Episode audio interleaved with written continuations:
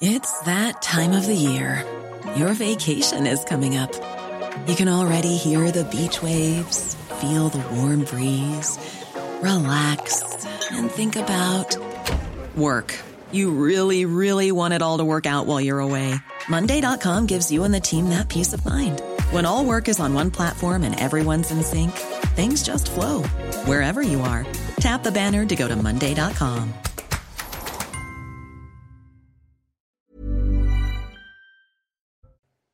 Ni Paris, ni Versailles, ni Bordeaux, Charles III reste dans son château de Buckingham Palace. À cause du mouvement social en France contre la réforme des retraites, l'Elysée a décidé de reporter le voyage du souverain britannique. Une visite de trois jours qui devait débuter demain. Sa venue pourrait être décalée au début de l'été prochain. Week-end sous haute tension prévu à Sainte-Soline. Près de 10 000 manifestants vont à nouveau se mobiliser contre les méga-bassines. Des retenues d'eau jugées indispensables pour les agriculteurs, vivement critiquées par les écologistes et défendues par les membres de l'ultra-gauche. 3200 membres des forces de l'ordre vont être déployés pour encadrer la mobilisation. Et puis toujours dans l'actualité, Emmanuel Macron ouvre la porte aux syndicats, mais pas pour la réforme des retraites. Hors de question d'avoir un pays à l'arrêt, il faut continuer à avancer. Le président de la République se dit prêt néanmoins à recevoir les syndicats pour évoquer des sujets liés au travail? Et puis enfin, les Bleus n'ont fait qu'une bouchée des Oranges. L'équipe de France s'est imposée 4 à 0 face à l'équipe des Pays-Bas.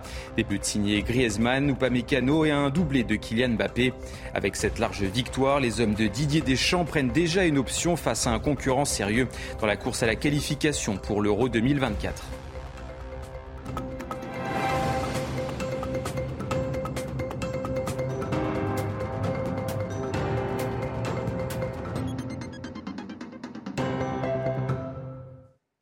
Bonsoir à tous, ravi d'être avec vous et bienvenue dans votre édition de la nuit. Le roi Charles III ne va pas euh, traverser la Manche alors que le souverain euh, britannique était attendu demain en France. Sa visite officielle euh, pourrait être reportée au début de l'été. Une décision prise par l'Élysée à cause du mouvement social qui secoue l'Hexagone. Sujet signé Jules Bedeau et Sarah Varny. C'est une annonce à laquelle il fallait s'attendre. La visite du roi Charles III en France est reportée. Le conflit social qui frappe actuellement la France ne permet pas d'accueillir le monarque britannique dans les meilleures conditions. C'est ce qu'a confirmé le président de la République Emmanuel Macron lors du Conseil européen. À partir du moment où hier soir, l'intersyndicale a annoncé une nouvelle journée de mobilisation mardi et que la visite du roi était prévue de lundi à mercredi, je pense que nous ne serions pas sérieux et nous manquerions d'un certain bon sens a proposé à Sa Majesté le roi et à la reine consort de venir faire une visite d'État au milieu des manifestations. Une décision qui répond aux questions de sécurité mais qui interroge sur l'image de la France à l'international et de la position du gouvernement. L'image de la France à l'international est très clairement écornée. Les médias internationaux se moquaient déjà de nous pour euh, nos poubelles dans dix grandes villes de France. Là, effectivement, ça risque de continuer. On connaît en plus les tabloïds anglais qui ne brillent pas par leur sens euh, de la mesure, qui pourrait euh, être très piquant demain sur cette annulation de la visite de Charles III en France. Mais évidemment, l'image qu'aurait donnée Emmanuel Macron en accueillant Charles III à Versailles à la la veille d'une nouvelle journée de mobilisation euh, n'était pas euh, tenable. Cette visite d'État représente un moment important dans la diplomatie franco-britannique depuis les tensions liées au Brexit. Selon l'Élysée, une nouvelle date pourra être fixée dans les agendas des deux pays au début de l'été. Et sans surprise, cette euh, annulation de dernière minute du roi Charles fait euh, les gros titres euh, de la presse outre-Manche. Elle est également très commentée par les Britanniques. Alors qu'en pensent-ils Comprennent-ils cette décision? Notre reporter sur place, Sarah Menaï, nous dit tout. Les réactions ici à Londres sont mitigées. Si certains des Anglais auxquels nous avons parlé se disent plutôt rassurés que leur roi Charles III ne vienne pas en France au vu du contexte, d'autres eh bien, regrettent amèrement cette décision. La France devait être le premier pays choisi hein, par le roi Charles III pour effectuer cette première visite officielle d'État, un choix hautement symbolique. Et certains y voyaient là eh bien, une occasion de renforcer les liens entre la France et la Grande-Bretagne. Alors dans la presse britannique, on évoque le mauvais timing de cette visite. On évoque également les risques sécuritaires trop importants. On dit aussi que l'entourage du souverain a été de toute façon inquiet depuis plusieurs jours suivant l'évolution de la situation en France et que le palais de Buckingham aurait accueilli eh bien, volontiers la proposition d'Emmanuel Macron vendredi matin de reporter cette rencontre. Un peu d'amertume donc ici au Royaume-Uni. On parle beaucoup d'une humiliation pour Emmanuel Macron, même si finalement tous s'accordent à dire que dans le timing, c'était la meilleure des choses à faire que de reporter cette visite du roi Charles III en France.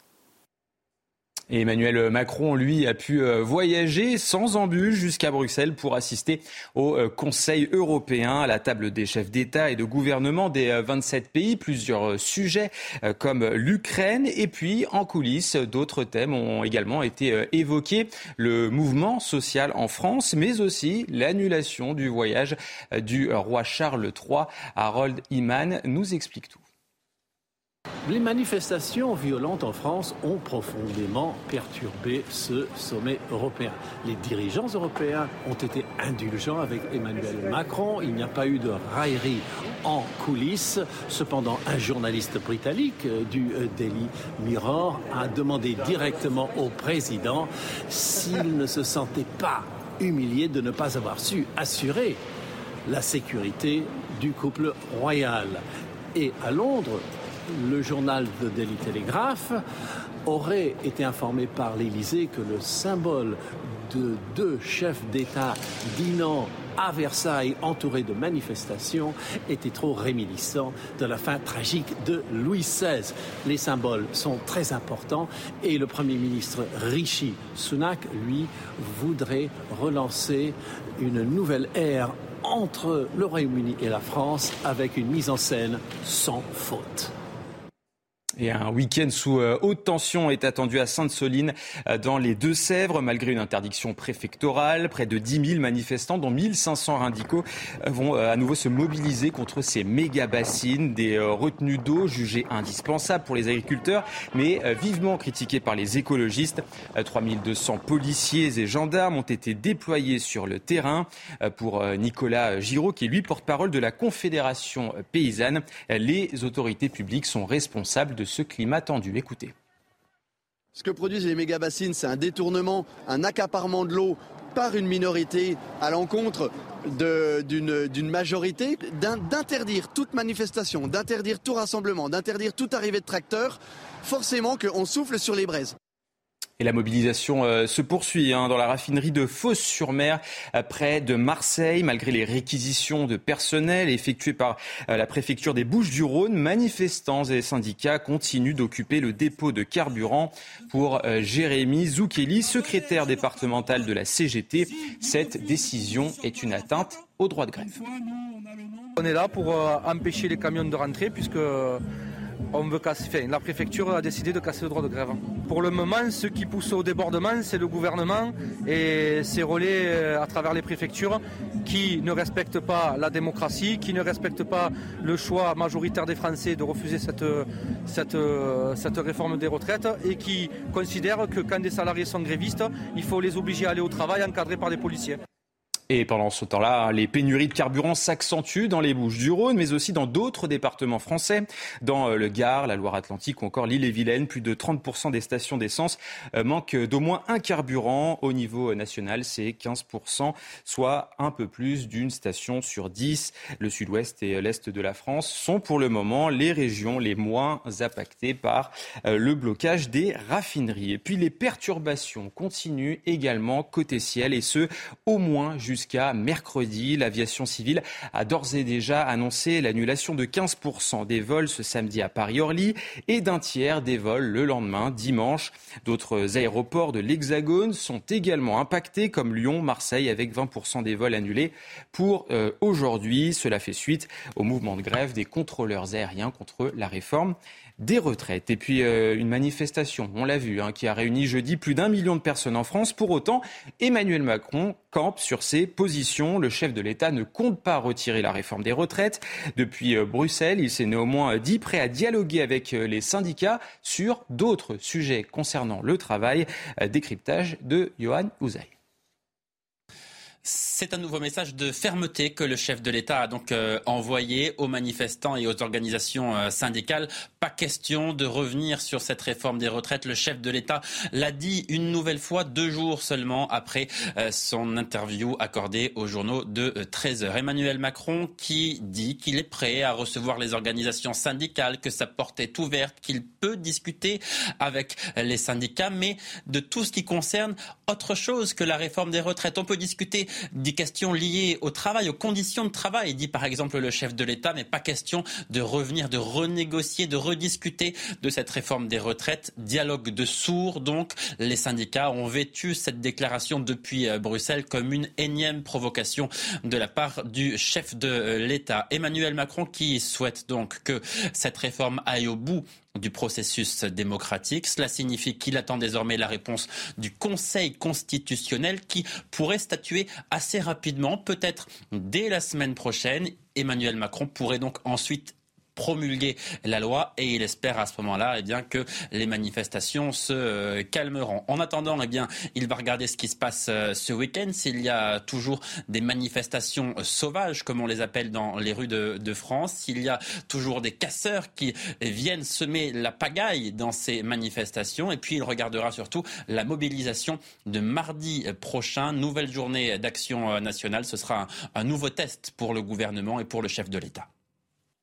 Et après son refus de réquisitionner des éboueurs, son soutien aux grévistes, Anne Hidalgo se défend. La maire de Paris a rejeté toute responsabilité dans les feux de poubelle allumés par des manifestants jeudi dans la capitale. L'un d'entre eux a notamment provoqué euh, l'incendie d'un immeuble. Je vous propose d'écouter la maire de Paris.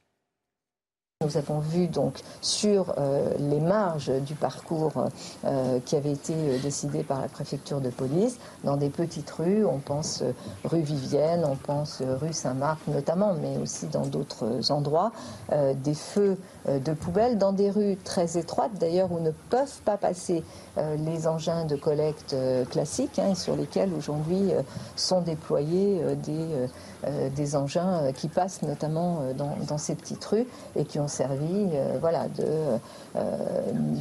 pour faire un incendie qui évidemment nous a beaucoup inquiétés. Des poubelles euh, utilisées hein, par les manifestants pour euh, faire barrage aux forces de l'ordre, brûlées aussi parfois pour semer euh, le chaos dans les rues de la capitale. Au lendemain en tout cas de cette manifestation, les stigmates étaient encore visibles. Un reportage signé Corentin Brio. Une façade d'immeuble brûlée suite à des poubelles incendiées rue Saint-Marc à Paris. Les dégâts dans cette rue du deuxième arrondissement sont les stigmates des violences qui ont eu lieu hier lors de la manifestation contre la réforme des retraites. Certains habitants de la rue sont sous le choc. Les CRS, les jeunes, le chaos, le, feu. Je suis avec des enfants, on rentre le soir, le feu, ça pète, on a dû nous éteindre avec des extincteurs, ça montait partout, tous les habitants de l'immeuble flippaient. état d'insalubrité et d'insécurité, allô, on est en France les dégâts se sont propagés un peu partout dans Paris aux abords du parcours de la manifestation. Graffiti, des vitres brisées ou encore des trottinettes calcinées. Une manière d'exprimer sa colère, pour certains compréhensible, pour d'autres injustifiée. Pour moi, la violence n'a jamais été un moyen de se faire entendre.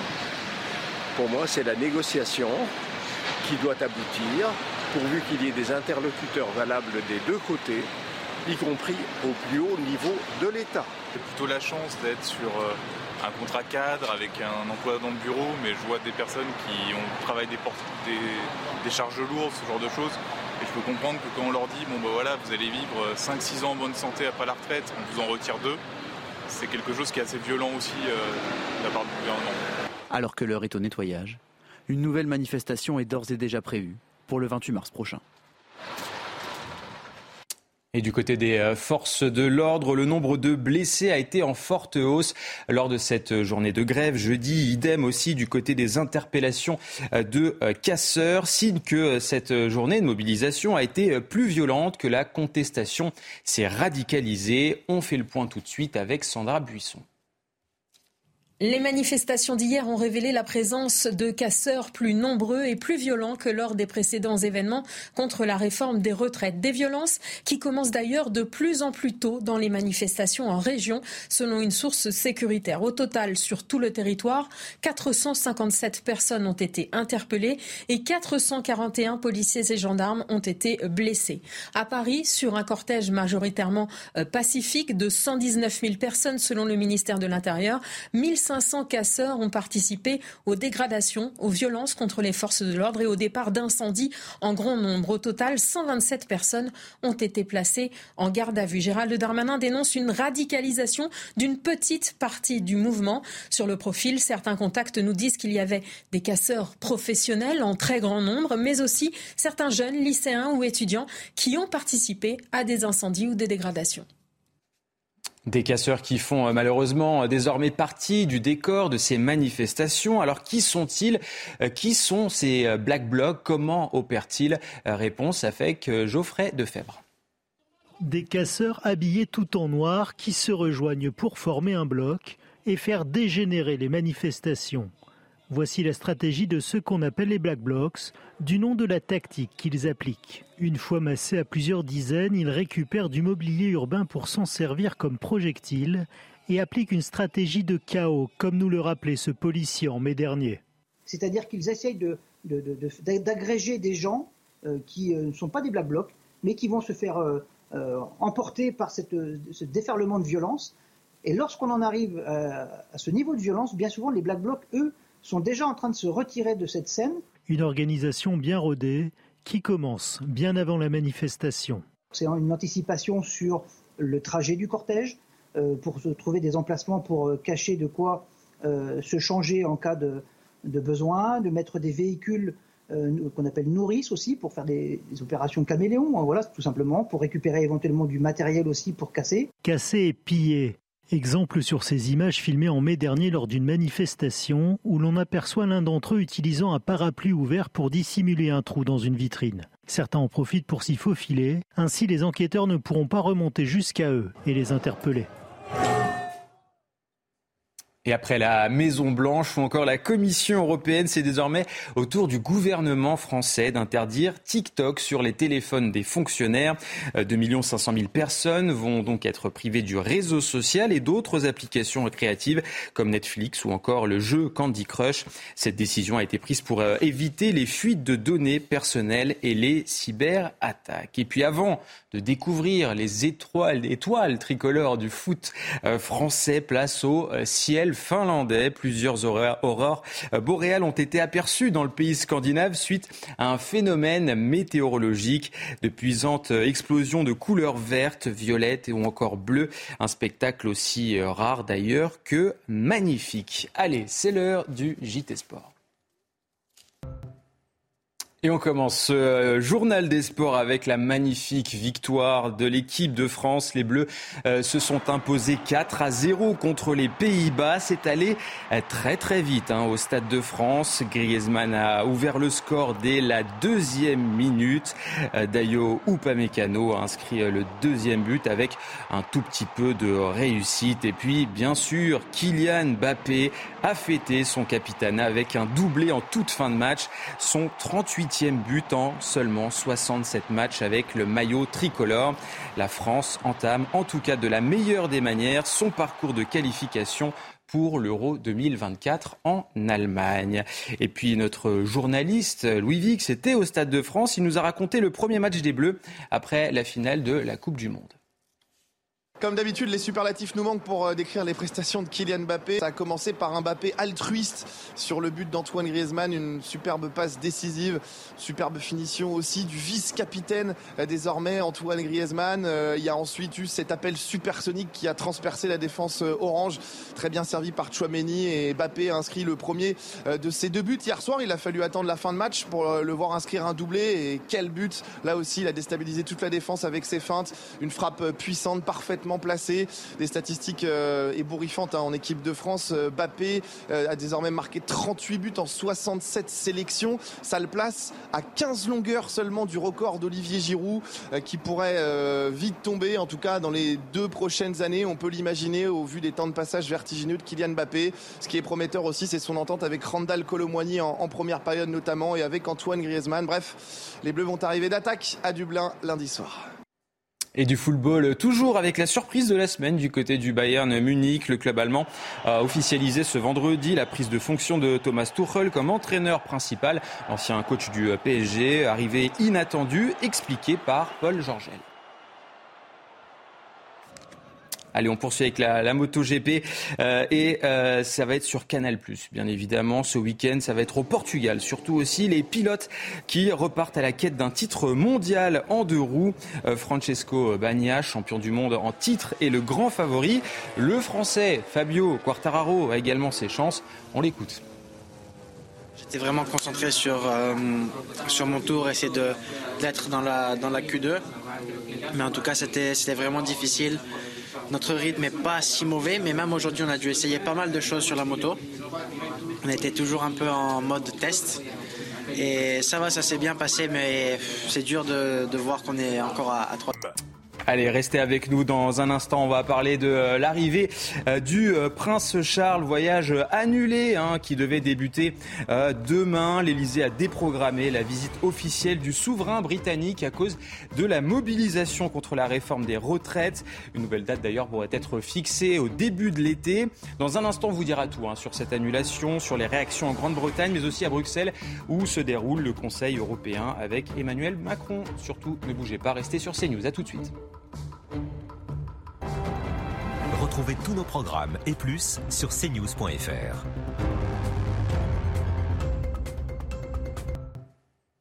Et on commence ce euh, journal des sports avec la magnifique victoire de l'équipe de France. Les Bleus euh, se sont imposés 4 à 0 contre les Pays-Bas. C'est allé euh, très très vite hein, au Stade de France. Griezmann a ouvert le score dès la deuxième minute.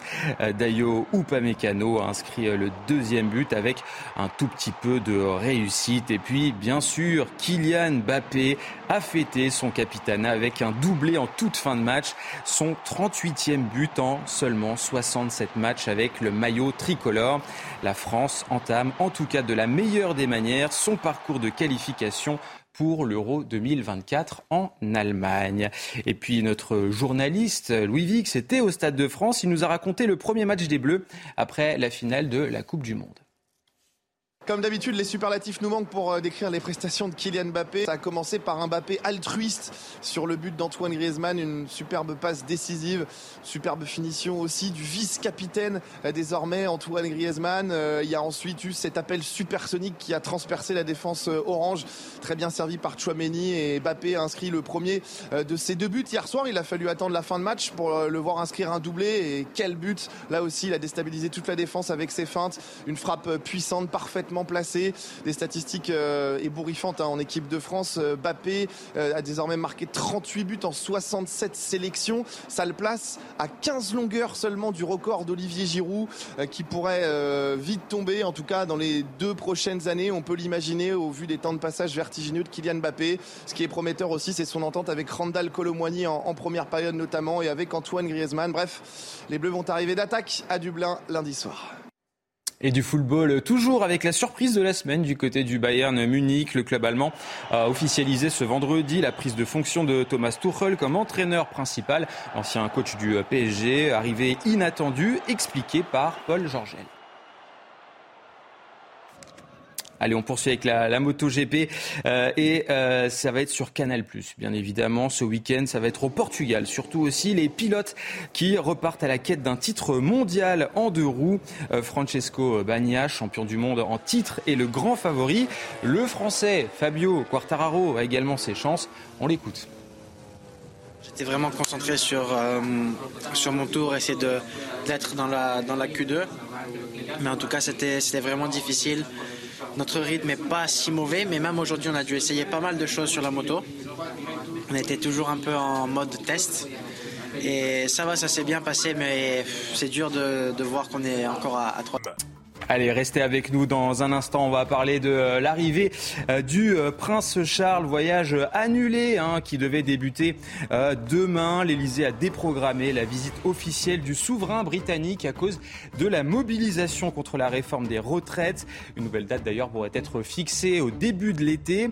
Dans un instant, on vous dira tout hein, sur cette annulation, sur les réactions en Grande-Bretagne, mais aussi à Bruxelles où se déroule le Conseil européen avec Emmanuel Macron. Surtout, ne bougez pas, restez sur CNews. À tout de suite. Retrouvez tous nos programmes et plus sur cnews.fr.